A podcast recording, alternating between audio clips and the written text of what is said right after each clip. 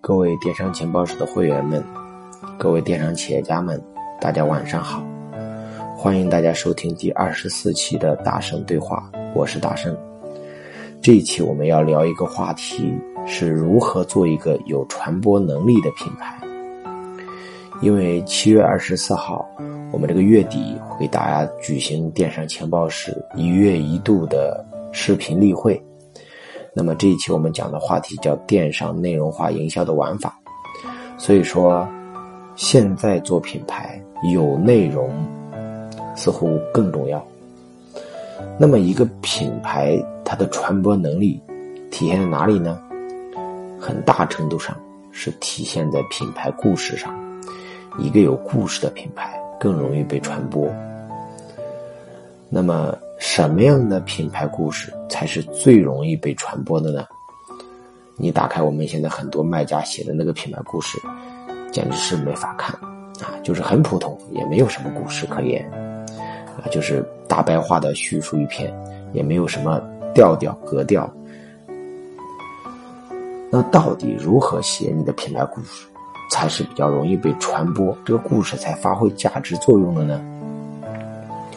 品牌故事的标准成功版本有两种。第一个，这个故事要有反差，有反差的故事更容易被传播。第二个，这个故事有一种偏执的精神，有偏执精神的故事更容易被传播。什么意思？举个最简单的例子来讲，二零一一年的春晚，旭日阳刚很火。啊，上了春晚，那为什么旭日阳刚能上春晚呢？这么多唱歌比他水平高的人，为什么他能上得去呢？而且他很火了呢？其实因为旭日阳光啊，很反差很大。那么他是一个农民工，所以他登上春晚，这个反差是极其之大的。如果一个港澳台的明星登上春晚，你一点不觉得稀奇。但是他登上春晚，所以他就能成为一个故事。所以说，好的产品和好的品牌之间缺乏一个好的故事。如果你能好的产品讲出好的故事，那么就能成就一个好的品牌。所以说，反差很大的，都往往能够上新闻，都容易被传播。比如说，刘强东和奶茶妹妹，这个反差就很大。比如说杨振宁。和翁帆这个反差就很大，所以说这些事情会长久的、持续的被传播成新闻。所以说，一个故事有巨大的反差，它就具备了巨大的传播性。第二个是什么呢？这个故事要有某种偏执的精神，就是他是因为一种偏执的精神，才做成了一个好的品牌故事。就比如说，之前有一个卖鲜花的，叫做 Rose Only，，他打的概念就是一生只送给一个人，就是你在我们这儿买鲜花，一辈子只能送给一个人，送给第二个人，对不起，代表你移情别恋了，我们不服务你，我们只服务那种对爱情特别忠贞的客户，所以一生只送给一个人，这就是特别偏执的故事，它也很有意思，很能被别人传播，所以写故事要具备两个点。至少其中有一点你要具备：第一个，要么有极大的反差故事；第二个，要么有某种偏执的精神。那么，故事阐述的角度是什么呢？也有两种，一种是产品故事，一种是创始人的故事。如果你的产品特别好啊，然后你围绕你的产品去创造故事。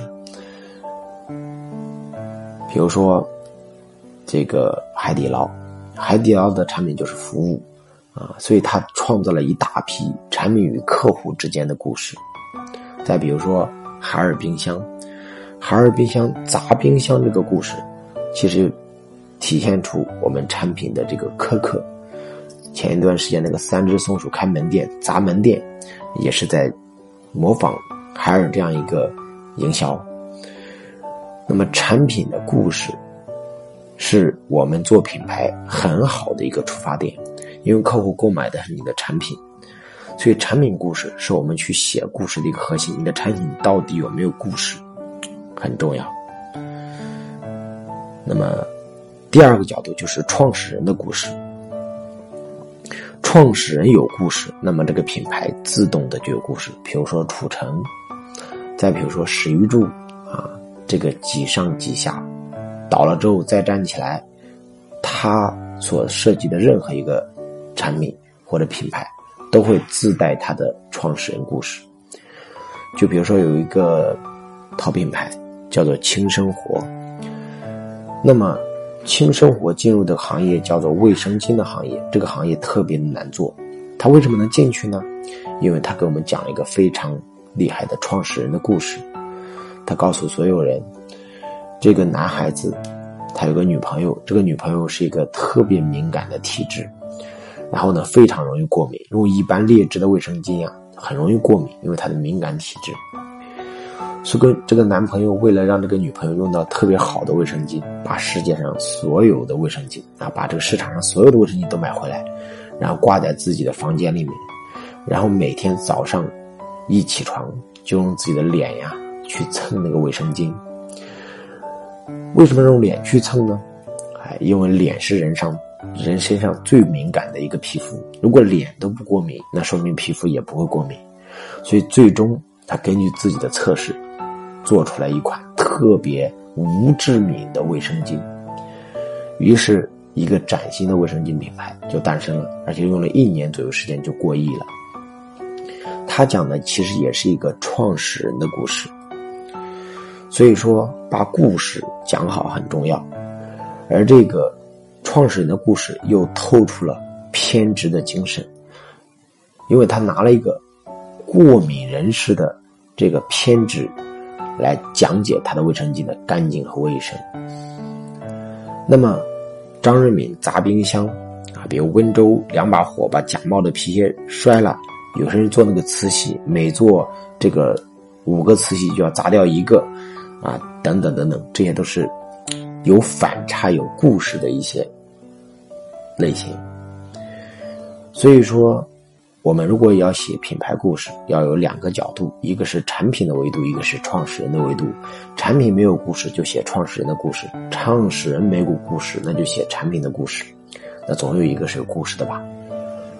那么，写故事的时候一定要记得要有反差精神，反差越大，你的故事传播速度越好。比如说，我们这个只卖一天只卖一头牛。那正常的商业行为就一天希望牛肉卖的越多越好，他就只卖一头，所以它反差很大。他一头牛仅供六克，所以它反差很大，所以它可以成为品牌。第二个就是偏执，啊，我们专门为那种敏感肌肤做的无致敏的内衣啊，无致敏的卫生巾啊，它就是一个偏执的精神。就像黑白调说，我们睡椅子比睡男人更舒服，所以要做出特别有睡觉感的那种椅子，可以睡上去的椅子，啊，只做设计师设计的椅子，只做黑色、白色、灰色的椅子，所以我们把设计师的椅子感觉创造的很到位，要睡椅子比睡男人还舒服，这叫偏执。所以，如果你好，你要讲好一个品牌故事，你要记住这四句话：第一个，有反差的故事。第二个有偏执精神的故事，那么要么是产品的故事，要么是创始人的故事。那么当你把这个故事写得很有意思的时候，你的品牌自然而然就可以得到很大多数人的传播，那么内容营销自然就可以形成。那么，请问你的品牌故事到底是什么呢？你的故事到底有没有反差？有没有某一种品牌精神呢？你到底写的是产品的故事，还是写的是创始人的故事呢？希望大家能够好好思考一下自己的品牌故事，是否是一个有传播能力的品牌。OK，那么今天的语音呢，我们基本上到这里。我们七月二十四号的时候会专门给大家讲电商内容化的营销。我们怎么样把我们的产品、把我们的品牌、把我们的各种传播都变成有意思的、好玩的、符合现在流量碎片化下的这种内容化的流量。七月二十四号，我们不见不散，啊，所有的情报守会员啊，都会拿到这样的房间。好，到时候我们可以多多互动，再做更加深入的交流。今天的语音到此结束。那么，如果想添加情报室的，当然我们首先声明，情报室是一个付费付费的圈子，啊，就是五百元一年。如果有意思、有意愿参加的，可以搜索八七幺四二幺七九七的微信，八七幺四二幺七九七的微信，然后可以添加这个微信，然后加入我们的圈子。好，今天的语音到此结束。感谢大家，祝大家晚安，有个好梦。